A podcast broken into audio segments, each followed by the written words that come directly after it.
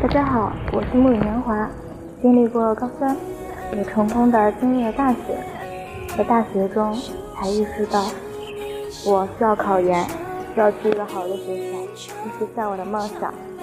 下面给大家带来的是清华学长的一段文章：考研那段时间，我是怎么熬过来的？考研和高考谁更难？很多人都在问我这个问题。其实，在我看来，考研比高考更难。为什么呢？因为你处于不同的阶段。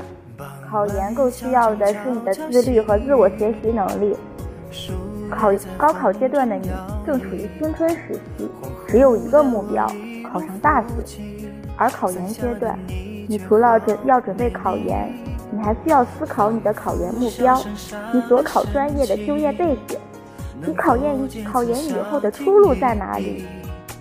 而且此时的你已经不再是高中时的少年，此时此刻你已经很难静下心来学习，因为懒惰是人的天性。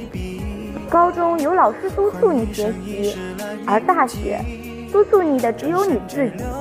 我的考研史亦是一部血泪史。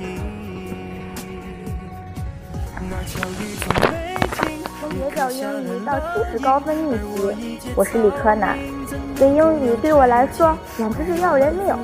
从上学开始，我的英语成绩就特别差。只要考研，英语对我来说必须是一个必须攻克的难关。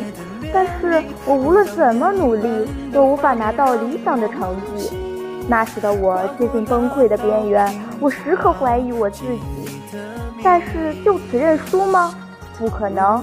你见过吃饭都在背单词的人吗？你见过把所有单词都在都贴在床上周围的人吗？你见过睡觉之前看的是单词，睡觉醒来还是单词的世界吗？那段时间，我的世界除了英语还是英语，真的有那样一种感觉，看见英语就想吐。可是，没有那段时间的努力，就没有现在的自己。从睡懒觉到第一个跨境图书馆。大家都知道，哈尔滨零下几十度的地方，早上从睡梦中爬起来有多艰难。我是一个特别喜欢睡懒觉的人。上大学以来，我从来没有准时起过床，因为床上太暖和，而外面的世界太冷了。决定了要考研，我每天早上七点会准时起床。刚开始是不适应的，甚至不想起床。但是，看着前辈们的光鲜艳丽和自己丑小鸭般的状态，几经挣扎，梦想还是战胜了懒惰。第第一天，我来到图书馆，这里早早坐坐满了人。第二天、第三天、第四天，连续一周都是如此。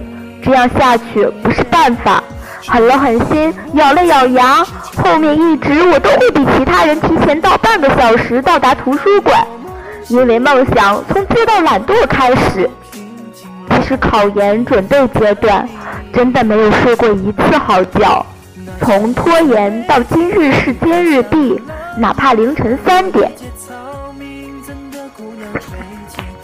我是一个严重的拖延患症者，很多事我都拖延到第二天。第二天再拖，再继续到下一天。在准备考研过程中，我发现这是一个严重的问题。如果这个习惯不改掉，会是我考研路上的一大障碍。痛定思痛，每天给自己制定详细的复习计划。如果当天没有完成，没有达到想要的效果，就算第二天凌晨三点，也要完成了再休息。一直以来都是这样做的，所以才能成功考入北京大学。成功没有捷径，只有你努力才能到达彼岸。天行健，君子以自强不息。